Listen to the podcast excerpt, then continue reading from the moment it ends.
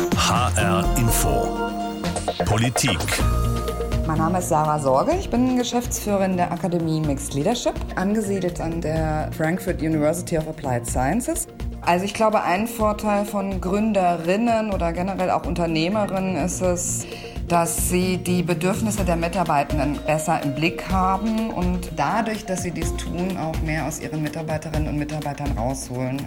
Doch nur 16 Prozent der Startups in Deutschland werden von Frauen gegründet. Frauen in Deutschland sind hochqualifiziert, doch in Führungspositionen oder als Gründerinnen unterrepräsentiert. Warum ist das eigentlich so? Und welche Chancen bietet ein weiblicher Weg in Wirtschaft und Gesellschaft? Für Männer und für Frauen. Darum geht es jetzt. Ich bin Petra Boberg. Also wir helfen dem Kunden mit der digitalen Strategie weiterzuführen. Also wir kommen rein bei Kunden und äh, schauen, was da für Prozesse sind, die wir irgendwie äh, besser machen können digital, was natürlich enorm wichtig ist jetzt. Und als ich dann auch aus Island kam in 2007, dann habe ich schon bemerkt, wie hinter wir hier in Deutschland sind im Vergleich mit Island. Als ich Betty Breidert im Studio von High Info treffe, fallen mir sofort ihre kurzen hellblonden Haare auf. Die Isländerin trägt Jeans und T-Shirt und darauf steht in weißen Buchstaben Let's talk about the future. Passt, finde ich, denn vor neun Jahren hat sie ihre eigene Zukunft in die Hand genommen und ein Unternehmen gegründet eine Digitalagentur. Sind Sie bereit für die digitale Zukunft? Einmal Internet ist Ihr kompetenter Partner für innovative Webprojekte. Doch die blonde Unternehmerin ist eine Ausnahme in Deutschland. Frauen sind in der deutschen Start-up-Szene unterrepräsentiert. Ich kenne viele Frauen, die sehr mutig sind. Und ich finde, alle Frauen, die ich kenne in Führungspositionen oder die mit uns arbeiten, die sind alle echt super Frauen. Ich finde oft, dass die könnten sich besser ein bisschen die Brust hochmachen und einfach sagen, hey, ich, ich kann es. Wir müssen uns einfach helfen, einfach zu zeigen, dass wir können es auch gut machen. Super Frauen, die allerdings etwas selbstbewusster sein könnten, sagt Betty Breidert. Für sie sei es selbstverständlich, sich im Digitalen zu bewegen, auch als Frau. Seit ich ganz klein war. Da habe ich immer meine Mama, sie hat in der Bank gearbeitet und ich habe ihr immer geholfen mit dem Excel-Tabellen oder alles, was mit Technik zu tun war, weil damals war es nicht so technisch weit. Selbstbewusst erzählt mir die 40-jährige Isländerin, dass sie 2008 mit ihrem Uniteam Europameisterin im Roboterfußball wurde. Eine tolle kreative Zeit. Roboter so zu entwickeln, dass sie vollständig autonom ihre Entscheidungen treffen, also mit Hilfe zuvor entwickelter intelligenter Programme. Das war schwierig, aber lösbar, erzählt sie. Stolz blickt sie zurück und erzählt mir, der Robocup sei bis heute eine internationale Initiative zur Förderung der Forschung in den Bereichen Robotik und künstliche Intelligenz. Damals studierte sie in Wien, machte dort auch ihren Master als Wirtschaftsingenieurin. Wir sind immer noch hier in Deutschland. Wir könnten schon viel innovativer sein im digitalen Bereich. Generell sehe ich einfach große Chancen überall. Und man hat das eigentlich jetzt auch gesehen in diesen letzten Monaten, wo wir dann wirklich auch von zu Hause arbeiten müssten und, und die Firmen müssten sich weiterentwickeln. Und Frauen auch in, in dem Zusammenhang. Und also was man auch gesehen hat, dass man kann eigentlich gut von zu Hause auch arbeiten, wenn die Prozesse in der Firma richtig sind. Und, und da kann man eigentlich diese, diese Leben haben mit Familie und, und Arbeit. Und das kann man einfach leicht machen. Und das, das freut mich eigentlich zu sehen. Und das soll man eigentlich weiter arbeiten und sehen, wie man andere Firmen auch helfen kann, diese Möglichkeit zu geben. Als sie später mit ihrem Mann und den zwei Kindern nach Deutschland zog, lag es für sie auf der Hand, mit ihren Qualifikationen ein Unternehmen zu gründen. Ihre Digitalagentur bietet Webentwicklung und konzipiert für den Kunden digitale Strategien. Läuft gut, sagt sie. Mittlerweile beschäftigt sie 45 Mitarbeiter, Frauen und Männer aus allen Teilen der Welt. Wir sehen bei uns, dass da ist eine sehr diverse Gruppe. Wir haben 18 Nationalitäten. Wir haben davon auch äh, viele Frauen, auch viele Frauen, die Entwicklerinnen sind, was natürlich auch mich freut. Und ich glaube auch, natürlich schon wollen die Frauen auch Vorbilder haben. Und deswegen fühlen die sich auch vielleicht wohler, wenn ein Vorbild die Firma leitet. Und das würde ich vielleicht geben, dass das ist wichtig, dass man diese Vorbilder hat überall, nicht nur in die Firmen, aber auch generell in unseren Schulen, in, in unsere Sendungen, was wir hören, dass da einfach Frauen auch als Vorbild sind. Betty Breidert versucht selbst solch ein Vorbild zu sein, innerhalb ihres eigenen Unternehmens, aber auch in ihren Netzwerken. Eine gute Manager ist jemand, der die Firma weiterbringt und die Mitarbeiter auch mit, arbeitet auch mit dem anderen zusammen und ist einfach da mit den Leuten. Bereits in Schulen und Universitäten müssten weibliche Vorbilder eine viel größere Rolle spielen, findet die Gründerin. Schülerinnen und Studentinnen hätten häufig ein falsches Bild, verknüpften Unternehmertum mit viel Stress, Überstunden und ausbaufähigen Arbeitsbedingungen. Das sei viel zu pauschal. Um ein differenzierteres Bild zu bekommen, brauche es weibliche Vorbilder. Vorbilder, die auch schnell im Netz zu finden sind. Tatsächlich gibt es eine Online-Datenbank mit weiblichen Vorbildern, den sogenannten Startup Spot Female Founders. Gegründet vor zwei Jahren von zwei Hamburgerinnen. Die Datenbank zeigt mehr als 300 deutsche Start-ups, die von Frauen mitbegründet wurden. Ziel sei, so lese ich auf der Homepage, das Mehr an Krawatten in der Gründerszene zu durchbrechen und weibliche Vorbilder sichtbar zu machen. Um das zu schaffen, haben sich die beiden Hamburger Gründerinnen übrigens ein ziemlich bekanntes weibliches Vorbild geholt. Schirmherrin der weiblichen Datenbank ist die Unternehmerin Dagmar Wörl, nicht nur bekannt aus der TV-Show Die Höhle der Löwen. Die 66-jährige Wörl hat Jura studiert und war vor ihrer TV-Karriere politisch aktiv, unter anderem als Staatssekretärin im Bundeswirtschaftsministerium. Halten wir also an dieser Stelle fest. Frauen, die gründen wollen, wünschen sich mehr weibliche Vorbilder in Wirtschaft und Gesellschaft, an denen sie sich orientieren und mit denen sie sich vernetzen können. Mein Name ist Stefanie Kaulich, ich bin Vizepräsidentin der IHK Frankfurt am Main und Geschäftsführerin der Bayer und Kaulich Unternehmensberatung. Damit Frauen gestärkt aus der Corona-Krise herausgehen, ist es wichtig, jetzt die Chance zu nutzen, um die entsprechenden Rahmenbedingungen zu schaffen. Eine Flexibilisierung der Arbeitszeiten und das hat die Pandemie ja gezeigt, dass die technische Umsetzung in vielen Fällen bereits gegeben ist, ist ein Baustein, um eine verbesserte Vereinbarkeit von Familie und Beruf zu ermöglichen. Gleichzeitig sind auch die betriebseigenen Betreuungseinrichtungen oder die Übernahme der Kinderbetreuungskosten Maßnahmen, die Unternehmen fokussieren könnten, um beispielsweise den Frauenanteil in Führungspositionen zu erhöhen. Ebenso ist es notwendig, dass seitens der Politik die Betreuungsplätze ausgebaut werden, flexiblere Kita-Öffnungszeiten angeboten und Notbetreuungen in Krisenzeiten sichergestellt werden. Die gesellschaftliche Entwicklung geht so schnell und so rapide und braucht so viel Innovation, dass wir beiden Seiten der Medaille, männlich und weiblich geprägt, brauchen, um die Herausforderungen überhaupt zu bewältigen.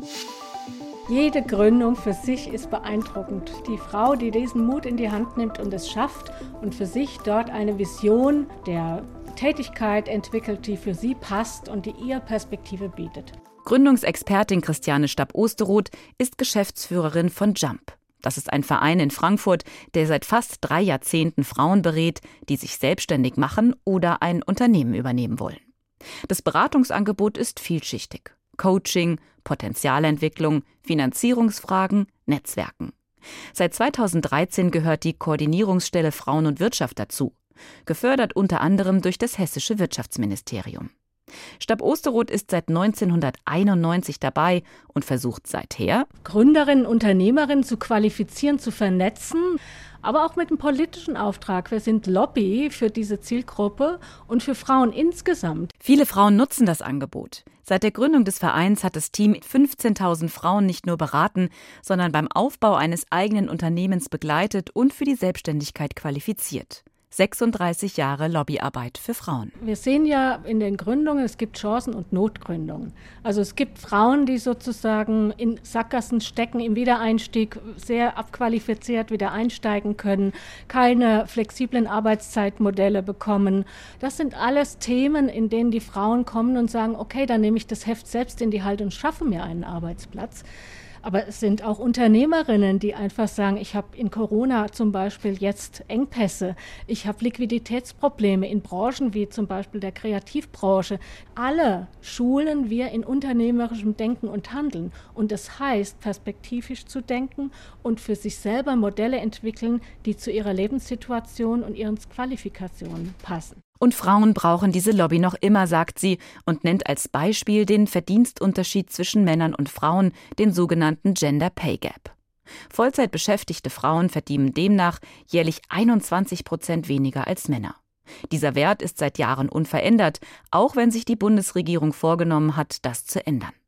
Die ungleiche Bezahlung von Frauen war schon Thema, als der Verein 1984 von Akteurinnen der autonomen Frauenbewegung gegründet wurde, erzählt mir Gründungsexpertin Stab Osterroth. Denn die Gründerinnen hatten die Idee, dass berufliche Selbstständigkeit eine Form sein kann, wie Emanzipation funktioniert. Denn wenn Frauen ihr eigenes Geld verdienen und selbstverantwortlich für ihr Leben sorgen können, dann kann Partnerschaft funktionieren. Und da sind wir auch schon bei dem springenden Punkt. Emanzipation heißt ja nicht, dass die Frauen meinen, sie sind die besseren Menschen, sondern sie wollen endlich gleichberechtigt in Gesellschaft und Wirtschaft mitwirken. Gleichberechtigt mitwirken tun Frauen nicht, sagt Stab Osteroth, besonders dann nicht, wenn es um Gründungen geht. Frauen sind im Start-up-Ökosystem nach wie vor unterrepräsentiert. Der Anteil der Gründerinnen liegt in Deutschland bei nur 16 Prozent Geht es um Hochtechnologiefirmen, sind es sogar nur 5 Prozent. Verrückt eigentlich, denn Frauen haben längst aufgeholt, in vielen Bereichen.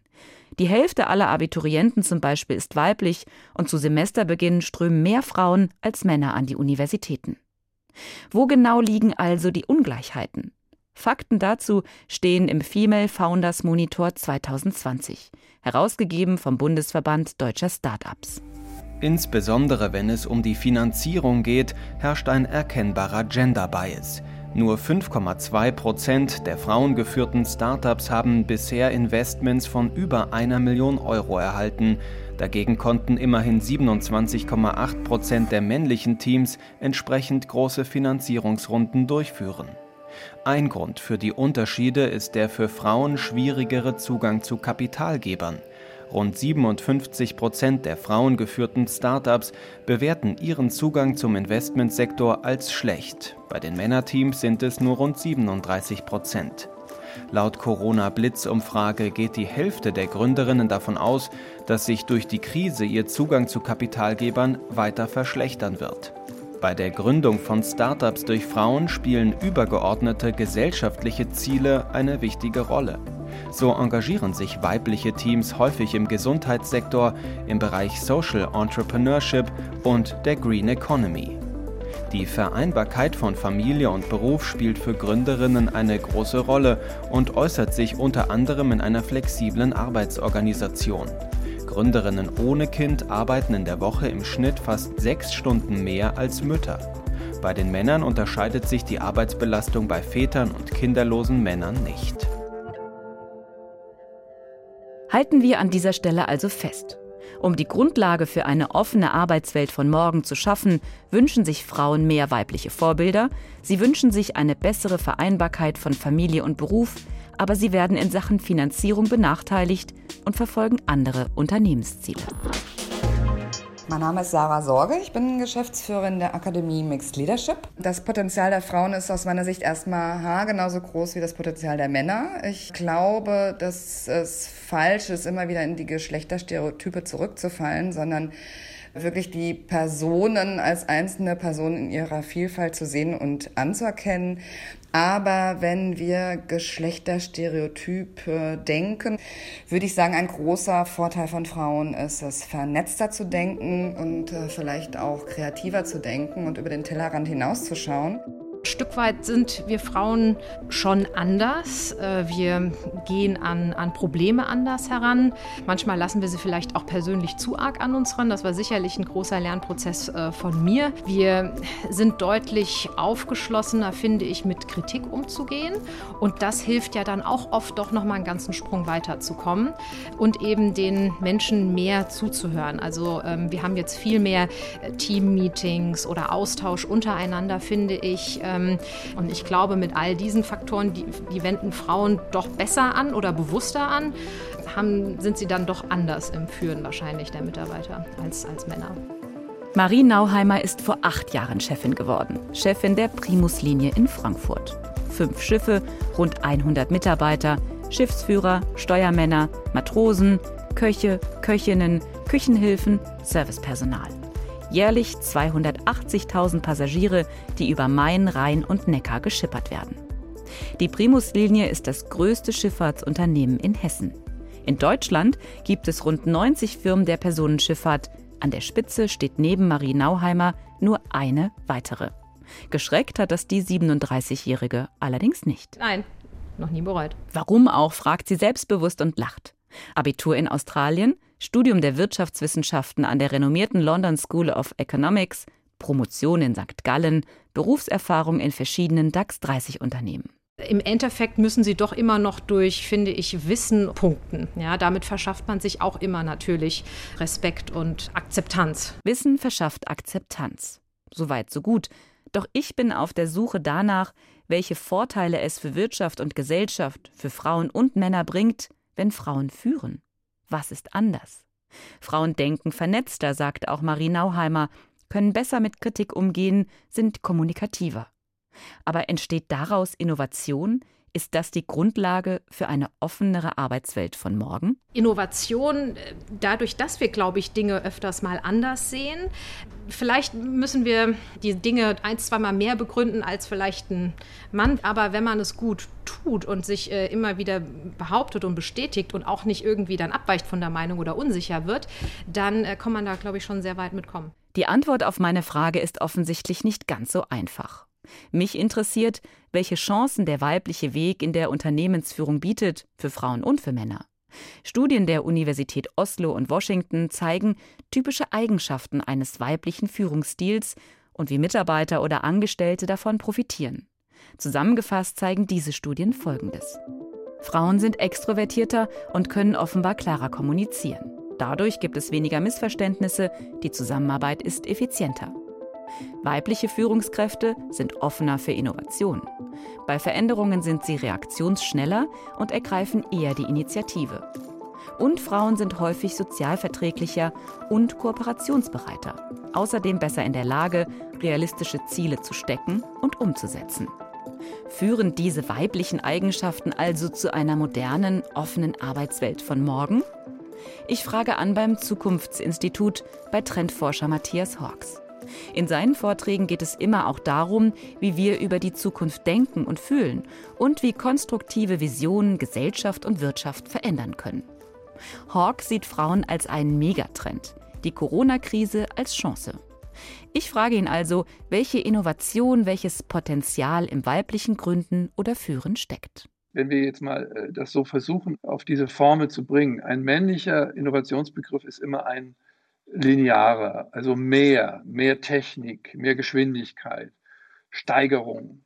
Ein weiblicher wäre ein, einer der Qualität, der Verbindung, der Systeme im Grunde genommen. Und ich glaube, es ist hilfreich, eine Unterscheidung zu machen in Bezug auf Innovation zwischen dem Neuen und dem Besseren. Aber wir kommen eigentlich mit unserer gesellschaftlichen Veränderung nicht weiter, wenn wir nicht das Bessere ins Zentrum stellen. Nehmen Sie mal ein Beispiel aus dem Gesundheitssektor. Natürlich kann man sich überlegen, ob man nicht alle zwischenmenschlichen Leistung, zum Beispiel in der Altenversorgung, substituiert oder ersetzt durch Technik. Oder man könnte sich überlegen, wie baut man denn ein Pflegesystem, in dem Menschen anders miteinander, miteinander sind. Ein soziales System der Pflege entwickelt, das hocheffektiv arbeitet, aber vor allen Dingen humane Innovationen setzt. Also zum Beispiel geht es darum, dass man die Menschen nicht nur versorgt, sondern dass man mit ihnen lebendig in Beziehung kommt.